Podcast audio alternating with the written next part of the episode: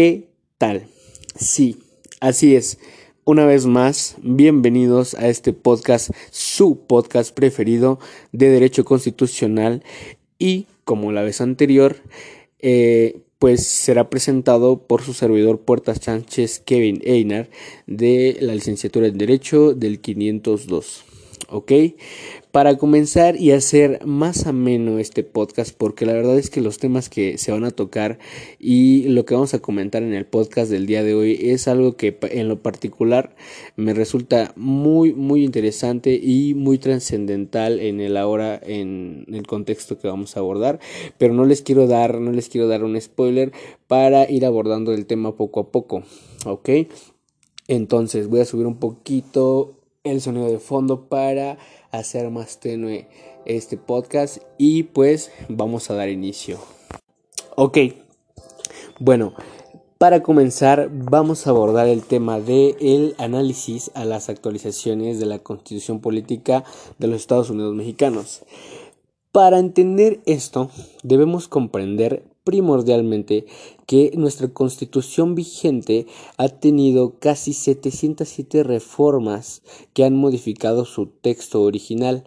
Estas han reflexionado sobre las necesidades que se plantearon en el México de 1917 y en las que ahora se necesitan en el México actual. Para estas reformas constitucionales se requieren requisitos ¿Cuáles son estos? Que el Congreso de la Unión, a través de cada una de sus dos cámaras, apruebe por el voto de las dos terceras partes de los individuos presentes las reformas o las adiciones. La otra es que las reformas o adiciones sean aprobadas por la mayoría absoluta, la mitad más una de legislaturas de los estados. Esta también consta de, de procedimientos. La constitución política de los Estados Unidos, de los Estados Unidos mexicanos en su carácter de norma jurídica, es susceptible a ser reformada mediante modificaciones, adiciones, derogaciones de sus textos contenidos en los títulos, en sus capítulos, sus secciones, sus artículos, sus párrafos, sus apartados, fracciones y también sus incisos. Otro tema, la verdad, que es sumamente interesante es también el análisis de los criterios jurisprudenciales sobre las reformas para atender a esto nos eh, pues nos atañe decir o eh, explicarles qué significa la palabra jurisprudencia. Esta proviene del latín jurisprudentia, compuesta por dos vocablos, juris que significa derecho y prudentia que quiere decir conocimiento, ciencia. Esto, en términos generales, se ha definido como el conjunto de tesis que constituyen un valioso material de orientación y enseñanza que señalan a los jueces la solución de la multiplicidad de cuestiones jurídicas que contemplan. Ok, eh, la jurisprudencia es eso, son resoluciones emanadas del Poder Judicial que nos van a ayudar como antecedente para tomar una resolución. En este caso, al juzgador en su carácter de obligatorio. Es un conjunto de principios y razonamientos criterios que, como les mencioné, emanan también de, la Suprema Corte, eh, de los plenos de circuito, tribunales colegiados, para eh, pues, la interpretación de estas. Esta jurisprudencia determina cuál es el sentido y el alcance de las leyes para su aplicación al resolver una controversia. Las características de esta son cuatro principales. La jurisprudencia tiene como primera característica la de ser obligatoria para las autoridades particulares y tribunales. La jurisprudencia en otro carácter, pero jerárquico, es decir, jurisprudencias, ¿cómo decirlo? O sea, hay jurisprudencias que prevalecen sobre otras. Puede ser un factor el tiempo en el que se han formado o por los tribunales que sean, de acuerdo a la jerarquía del tribunal que la emita. Otra característica es que tiene un carácter temporal, será aplicable siempre y cuando las leyes que interpreta o considera se encuentren vigentes.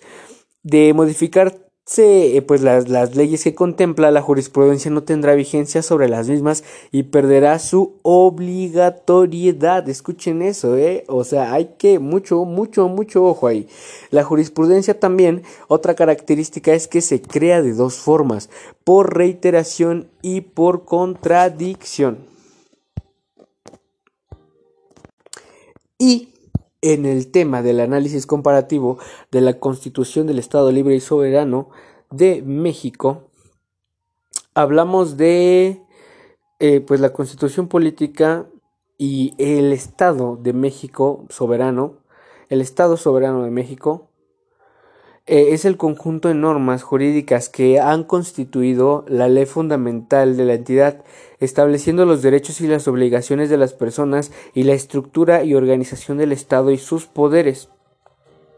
Esta tiene un antecedente de aprobación el 31 de octubre de 1917. Posteriormente, el 27 de febrero de 1995 se publicó una reforma integral a esta Carta Magna. Eh, pues un análisis también comparativo de la Constitución de la Ciudad de México. Eh, esta también se rige como norma fundamental establecida para regir jurídicamente a la Ciudad de México. Uno de sus estatutos se podría decir que prevé la participación individual o colectiva en la discusión, análisis, investigación, elaboración de propuestas para la solución de los problemas de interés público y para el intercambio de opiniones sobre los asuntos públicos de la ciudad en general es la verdad muy muy interesante. En cuanto a los sistemas de control constitucional, atendiendo a los medios de defensa y control constitucional, ¿qué son? ¿Qué son? Los medios de defensa y control constitucional son instrumentos jurídicos con los cuales buscamos defender el orden constitucional me entiendo, es la protección de la constitución política de los Estados Unidos mexicanos.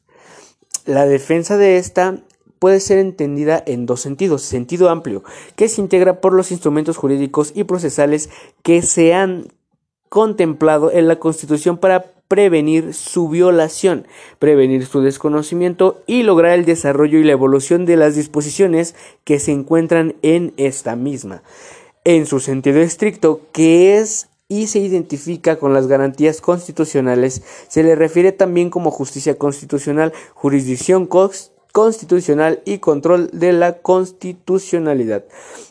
En, este, en estos medios de control constitucional establecidos en la Carta Magna son los siguientes. El juicio de amparo. Este es un medio de control constitucional, valga la redundancia, eh, en el cual eh, proveniente de actos u omisiones de las autoridades o ciertos particulares previsto eh, pues en favor de las personas físicas y morales tiene por objetivo proteger los derechos humanos reconocidos y las garantías otorgadas de la Constitución y los tratados internacionales que pues México es parte. También existen las controversias constitucionales. Estas son un procedimiento de control de la regularidad constitucional planteado en la forma de juicio ante la Suprema Corte de Justicia de la Nación, con excepción de que las que se refieran eh, pues en materia electoral se susciten ante pues la federación y una entidad federativa. Las acciones de inconstitucionalidad son juicios tramitados ante el Pleno de la Suprema Corte de Justicia de la Nación en los que se denuncia la posible contradicción entre las normas de carácter, mucho ojo general, leyes, decretos, reglamentos o tratados internacionales por una parte y la Constitución Federal por otra, con el objetivo de invalidar la norma general o el tratado internacional impugnados para que prevalezcan los mandatos constitucionales. Bueno, siendo así, la clasificación de estos medios de, control y defensa de la Constitución, eh, ¿cómo decirlo?, atiende al órgano que lo realiza por órgano político. En este caso, pues el control se asigna a un órgano distinto al de los poderes constituidos. ¿Ok? Por órgano también jurisdiccional. Este se lleva a cabo por el órgano jurisdiccional jueces, magistrados, o los ministros. Dentro del sistema de control jurisdiccional perdón, podemos distinguir diferentes vertientes de control, el difuso, concentrado y mixto. ¿Cuál es el difuso? Es, em, ¿cómo decirlo?